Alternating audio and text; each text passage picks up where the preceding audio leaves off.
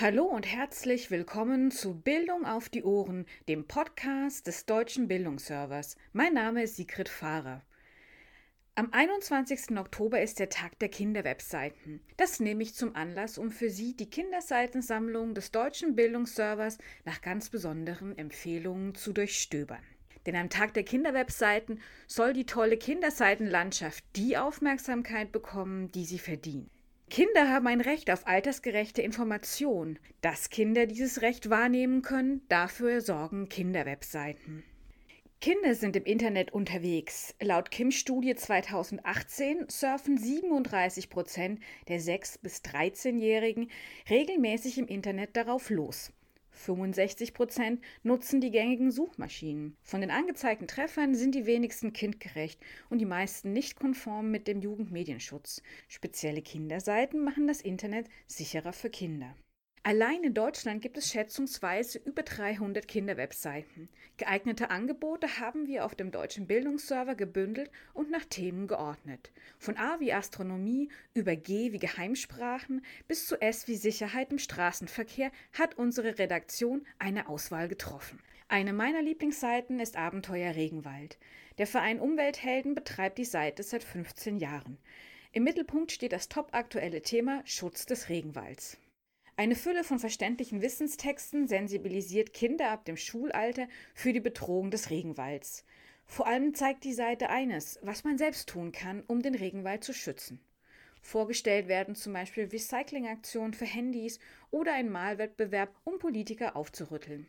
Daneben stehen Grafiken, Broschüren für Unterricht, Referat und Veranstaltungen zum Download zur Verfügung. Ein wirklich empfehlenswertes Angebot. Wer gerne fotografiert und seine Bilder mit anderen teilt, ist bei Knips Club richtig. In der Fotocommunity für Kinder gibt es Tipps und Tricks für bessere Fotos und jede Menge Hilfestellungen bei Fragen zur Urheberrecht und Netiquette.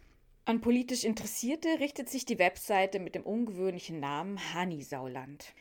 Das Angebot der Bundeszentrale für politische Bildung ordnet aktuelle Nachrichten für Kinder ein, erklärt wichtige politische Begriffe und Ereignisse und ist natürlich die Heimat des Comics, der der Seite ihren Namen gegeben hat. Jede Woche gibt es eine Episode aus dem fiktiven Land, das Hasen, Nilpferde und Wildsauen gemeinsam aufbauen. Hanisauland. Eine letzte Empfehlung habe ich noch für angehende Schriftstellerinnen und Schriftsteller. Rossi Potti. Hier können Kinder eigene Texte veröffentlichen, Hörspielen lauschen, ihre Wahrnehmung trainieren und vieles mehr. Im Lexikon gibt es die Möglichkeit, eigene Lieblingsbücher vorzustellen, was sich auch für den Unterricht eignet. Apropos Unterricht. Die Kinderseitenlandschaft bietet für fast alle Fächer etwas an. Den Einsatzmöglichkeiten sind keine Grenzen gesetzt.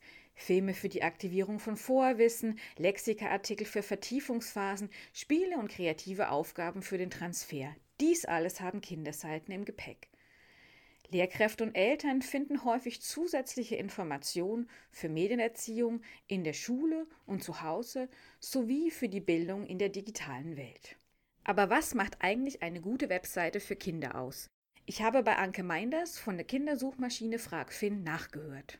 Was macht eine gute Kinderseite aus? Das ist natürlich erstmal eine ganz einfache Geschichte. Die Kinderseiten, die müssen sich in ihrem Inhalt, in ihrer Gestaltung, in ihrer Navigation natürlich in ihrer Ansprache komplett an Kinder richten. Also wenn man jetzt überlegt, eine Kinderwebseite zu machen, sollte man sich richtig gut vorher überlegen, was ist denn die Altersgruppe, an die ich mich da wende und was ist überhaupt das Ziel meiner Webseite. Klingt ganz einfach, aber ist wirklich eine wichtige Frage am Anfang.